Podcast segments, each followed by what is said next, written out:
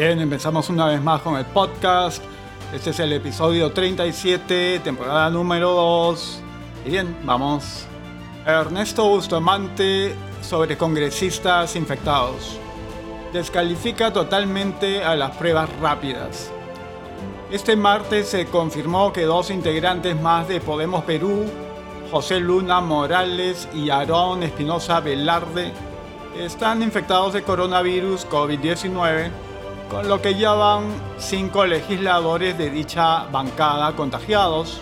Lo que han llamado sin duda la atención es que al menos cuatro parlamentarios de Podemos se sometieron a pruebas rápidas o serológicas cuyos resultados dieron negativo para COVID-19 hasta en tres oportunidades, por lo que recién pudieron conocer que estaban infectados cuando se les realizó exámenes moleculares. Frente a ello, Ernesto Bustamante, ex jefe del Instituto Nacional de Salud, dijo a Expreso que los test serológicos deberían ser complementarios a los moleculares, pero advirtió que se están usando al revés. Si vale tanto la prueba serológica, ¿para qué tuvieron que hacer una prueba molecular después? Lo que siempre he estado arguyendo es que las pruebas serológicas son complementarias de las moleculares, pero se están usando al revés. O sea, aquí están haciendo que las moleculares sean complementarias de las serológicas. No entiendo ese razonamiento, cuestionó el biólogo.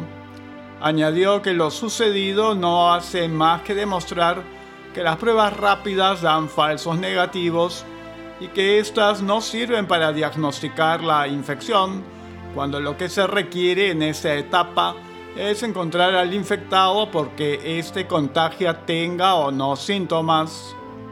Martín Vizcarra, no voy a participar en elecciones, pero sí apoyaré a que se elija el presidente que requiere el país. El presidente Martín Vizcarra indicó este martes que las elecciones generales del 2021 se celebrarán sí o sí en abril de este año. Descartó así las especulaciones que en los últimos días se habían originado respecto de que el proceso electoral podría postergarse. Durante su tradicional conferencia de prensa al mediodía, el jefe de Estado manifestó estar preocupado por la celebración de elecciones primarias pues afirmó que no se podrían llevar a cabo en el contexto de la emergencia sanitaria por el coronavirus.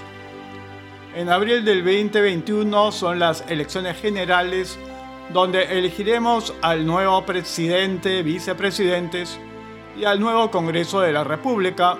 Ahí tenemos que ser claros y decir que la democracia también se tiene que fortalecer.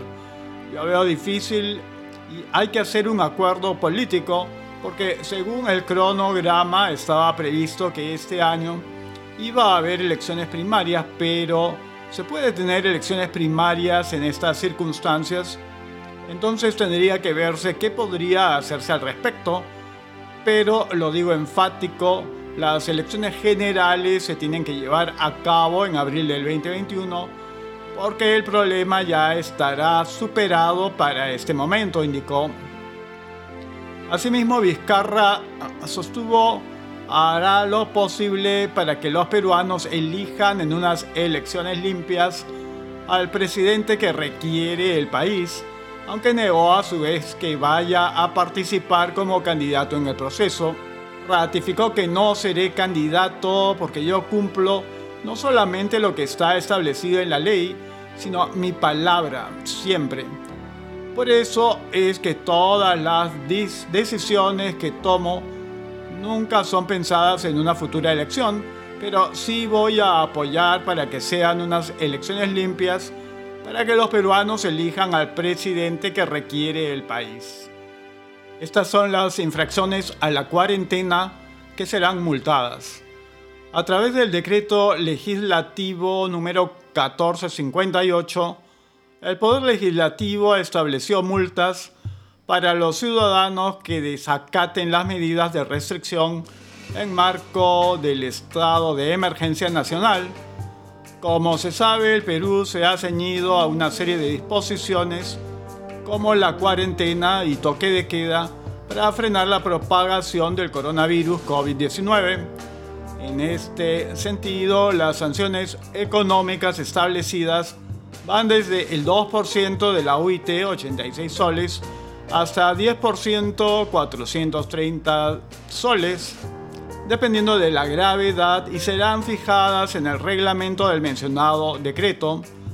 De acuerdo al ministro del Interior, Carlos Morán, la multa debe pagarse en cinco días hábiles, de lo contrario, mientras el infractor no cumpla con el desembolso, no podrá realizar trámites civiles como suscripción de cualquier tipo de contrato civil, trámites ante las entidades bancarias, cualquier acto notarial o ante la Superintendencia Nacional de Registros Públicos SUNARP y realizar viajes al exterior. Esta es la lista de conductas que constituyen infracciones contra el estado de emergencia. Número 1. Desarrollar actividades económicas no consideradas de prestación y acceso esencial. Número 2. Circular por la vía pública para la realización de actividades que no estén contempladas en el marco del estado de emergencia. El dispositivo señala que no están comprendidas en este supuesto las personas con autismo que por su condición requieran salir solas o en compañía de una persona de sus domicilios, siempre que sea absolutamente necesario y se les lleve a sitios muy cercanos a su domicilio.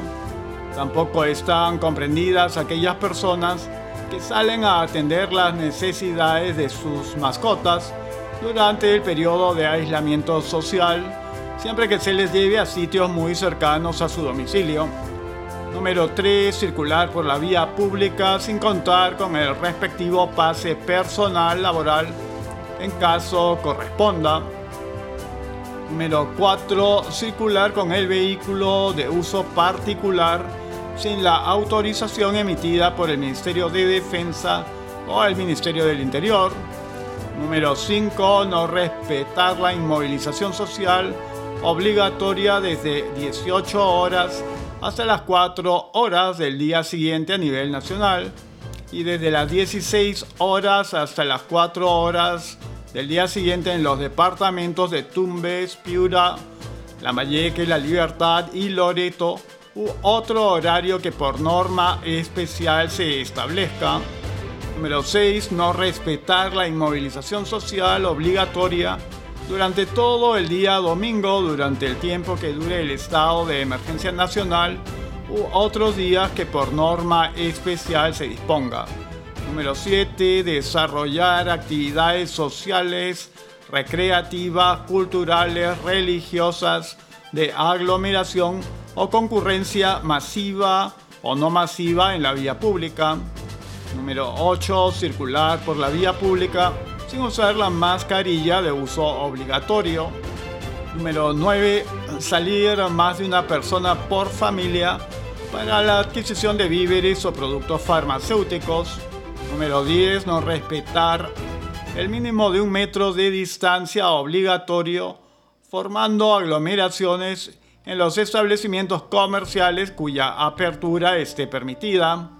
Número 11. No contar o rehusarse a cumplir con la identificación dispuesta por los miembros de la Policía Nacional o de las Fuerzas Armadas. Casos confirmados por coronavirus COVID-19 ascienden a 10.303 en el Perú, comunicado número 65, 14 de abril del 2020 a 1.47 pm. Con relación al procesamiento de las muestras moleculares y serológicas o rápidas por coronavirus COVID-19, el Ministerio de Salud MINSA informa a la población lo siguiente. Número 1. Al 14 de abril del 2020 se han procesado muestras para 102.216 personas por COVID-19, obteniéndose hasta las 0 horas 10.303 resultados positivos y 91.913 negativos. Personas muestreadas 102.216, pruebas moleculares 33.366, pruebas serológicas rápidas 68.850, negativas 91.913, pruebas moleculares 26.839, pruebas serológicas rápidas 65.074, positivas 10.303, pruebas moleculares 6.527, pruebas serológicas rápidas 3.776. Número 2. A la fecha se tiene 914 pacientes hospitalizados con COVID-19, de los cuales 132 se encuentran en UCI con ventilación mecánica. Número 3. El total de casos positivos que cumplieron su periodo de aislamiento domiciliario 2.869 ya se encuentran con alta. Número 4, Lima sigue siendo la región con el mayor número de infectados por COVID-19 a la fecha con 7.476. Las siguientes regiones también presentan pacientes con COVID-19. Callao 908, Lambayeque 427, Loreto 357, Piura 224, la Libertad 166, Ancash 124, Cusco 106, Arequipa 99, Ica 76, Tumbes 69, Junín 68, Ucayali 32, Amazonas 25, San Martín 23, Cajamarca 19, Madre de Dios 19, Huánuco 15, Ayacucho 15, Moquegua 13, Pasco 11, Huancavelica 10, Apurímac 10, Tacna 9 y Puno 2. Número 5. Lamentamos informar que el COVID-19 ha producido la muerte de 230 personas en el país. Acompañamos a sus familiares en este momento de dolor.